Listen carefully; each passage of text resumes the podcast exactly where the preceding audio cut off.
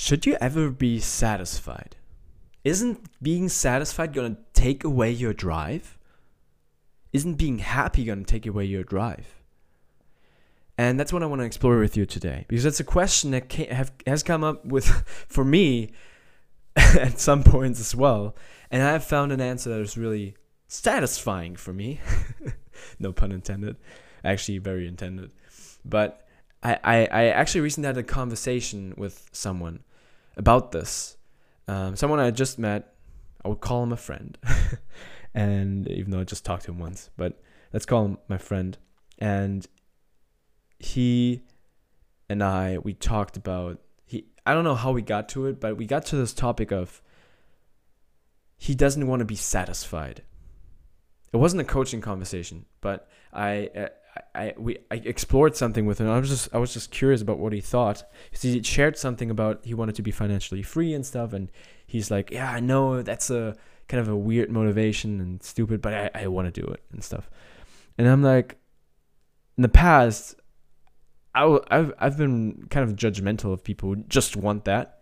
Is I don't think that's your true path a lot of the time. Not always, but a lot of the time. Some people are just juiced about money there's nothing wrong with that. But I think a lot of people, honestly, if they're really honest with themselves, they're kind of lost. And they're trying to become financially free because they, well, because then they can do whatever they want, right? They have freedom. And they're trying to get freedom from the outside, trying to get freedom from getting. But the problem with that is you might even get the financial freedom, but you might still not feel free because you haven't allowed yourself to feel free because feeling free is a lot of time different from being free. Being free and having the freedom to do whatever you want can make you comfortable, can make you kind of happy, but also misses the mark of what you really want. Because if you want freedom, you got to remember freedom is an internal state that you can summon inside you that's a different topic for another day how to, how to summon these states. Today i want to talk about satisfaction and happiness. Because what i talked about with that with that friend is he and i talked about the satisfaction piece like he says he doesn't ever want to be satisfied. He asked i think he asked me if i want if i am satisfied. And i told him yes i'm satisfied. And he said why? Isn't that? And then it was kind of like this vibe the vibe i got was like well should you really be satisfied? I, I think you shouldn't be satisfied because then you're not growing, right? And here's the thing. Here's what I want to share with you today. Here's what I shared with him. I think there's a difference bec- between satisfaction and happiness. He meant happiness when he said satisfaction. I think you shouldn't ever be satisfied. But I do think you should be happy and not should in a way where it's an expectation. Oh, I should be happy. If I'm not, I'm stupid or whatever. But happiness as in love yourself and be okay exactly where you are. Not like kind of okay or 99% okay, 100% okay with where you are. 100%. Because if you're not, you're fighting against what, who you are. You're fighting against reality. You're trying to be someone you're not. You're trying to feel different, be different than you are. Accept where you are 100%, not 99%, not 99.9%, or 80%, or 70. Accept it 100% where you are. The problem is, a lot of people think when that acceptance comes, their drive is going to go. Like they won't feel as motivated. And that honestly might be true. You might feel less drive for a while, for a bit, for a moment, because a lot of people's drives stems from an unhealthy place. And that doesn't mean you shouldn't have that drive at all. It means you got to be careful when to use it. And you got to be more conscious of when to use it. There are two buckets I would put drive in, where drive comes from and where, yeah, where, where you can really get it from. One comes from being unhappy. And one comes from being fully happy. And what I mean by happy is not just this feeling, it's this sense of I'm not missing anything. I'm totally cool where I'm at. Self love, so to speak. And The first bucket is a bucket of lack. The bucket of I'm not really happy with myself. If I look deeply inward, maybe on the, on the surface you say you're happy with yourself because you've achieved recently, you've been getting your goals, and you're on track. But what happens if you're not on track anymore? Do you still love yourself? That is really the question. Like it's easy to love yourself when everything's going the way you want, when you are the way you want, showing up the way you want. But can you love yourself when you don't? Is that's really the golden ticket, in my opinion. And it's not a ticket that you can just buy. It's a ticket you got to work on. It's work, and that's the work most people don't want to do because, well, it's painful.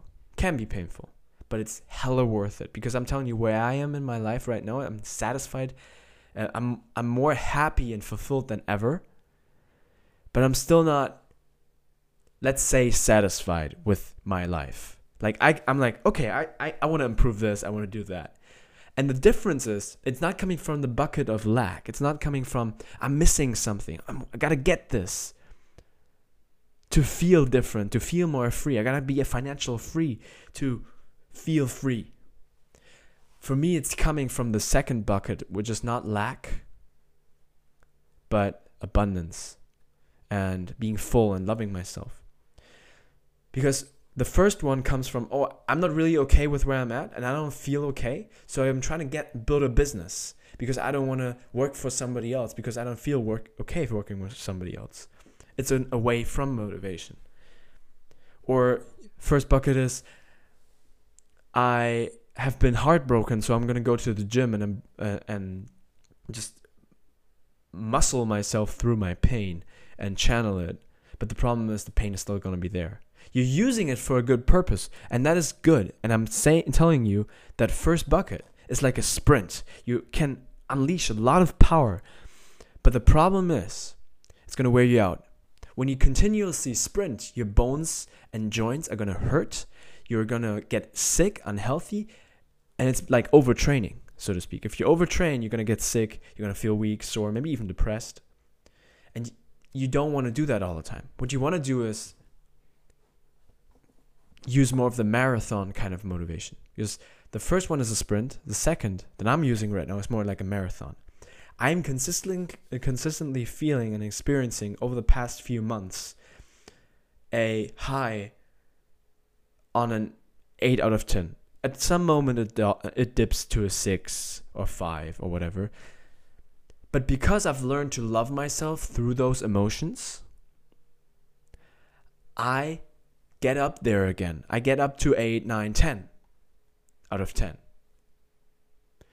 And that is one of the most important things to understand that you shouldn't, if you want to really be fulfilled, I'm purposely going to say now, you shouldn't go after stuff to make you feel better. That's most of the game most of us play, knowingly or unknowingly. Maybe you're like, oh no, I don't do that. But maybe you do. Because everyone, I'm, I swear, I probably do too. No, I do, not probably. I do have places where I still try to make myself feel better by trying to get stuff. The problem with that is just not, it's just not the, the motivation that's going to be really sustainable. But for me right now, my my motivation, my main motivation in my life is really sustainable. My main drive is sustainable because it's coming from, oh, I'm okay where I'm at. I'm fulfilled. It's the second bucket of abundance of self-love of oh, I'm I'm driven and I'm totally happy where I am and I want to create this. I would love to do that. Right now, I'm working on an online course. And I love love love working on it. I love scripting for the videos, thinking about how I can engage the listeners better, what examples I could give, what metaphors I could drop, and the creative flow I just get in and I love the process. That's what this is about. Not trying to get somewhere, get a goal. Learn to love the process and love yourself in the process because you can love the process but still be like, "Oh, I'm I'm fucked up. I I can't do this. I don't feel good." Learn to love yourself, learn to love the process and you're to love your fucking life. I tell I'm telling you. So learn uh, that that's the second bucket. It's more like a marathon. You can run really long and also pretty fast. You're not like extremely slow compared to a car Yes, but cars, come on. That that's not fair. so that is my message for you today to urge you, to motivate you to ask, okay, have I been thinking and believing that I shouldn't be happy with my life because it's I, I'm afraid it's gonna take my drive away? Like if I stop worrying about stuff, if I stop being dri- uh, stop not trying to improve, then or or let's let me put it differently. When I'm happy, don't I get too satisfied and won't improve? And the answer to that is no. You're still gonna have stuff you want to improve just because for the love of improving. Because what I believe deeply in my soul is that when you're coming from your truth and you're not caught up in trying to be comfortable all the time and you're really just in yourself your inner voice, your intuition is going to guide you to do stuff that is outside of your comfort zone. It's going to make you grow and improve. That is in our nature. I believe that with the in the residence of my soul. Like I I hope you feel that as well. I I I know you know this true in your heart that we are driven to move forward and to progress. Like that's just humans. Otherwise we wouldn't have a smartphone in our pocket.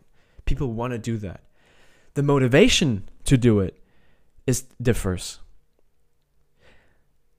But we do want to do it. There's a lot of people that have created from love. And there's a lot of people people that have created from pain. Or from fear, or from lack, whatever you want to call it. And one last thought on that.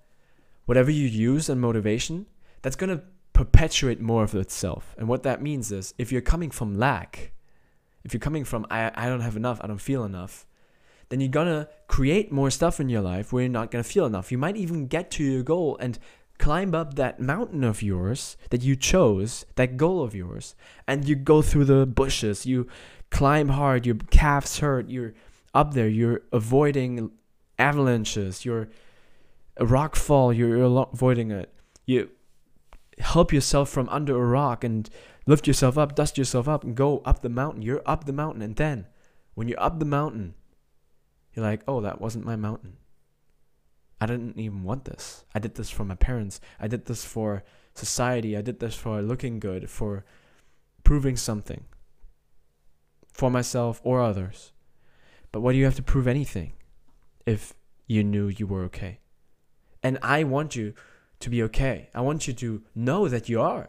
Because it's not something that you aren't right now. You are okay right now. You just don't see it because you have some bullshit beliefs about yourself. And there's nothing wrong that you have those, it's totally normal.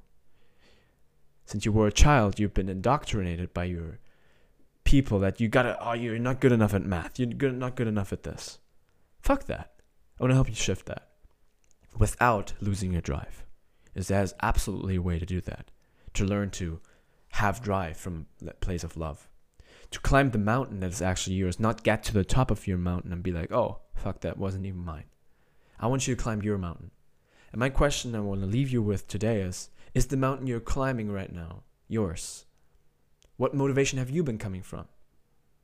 Is the motivation of the sprint is really useful to get started with stuff, right?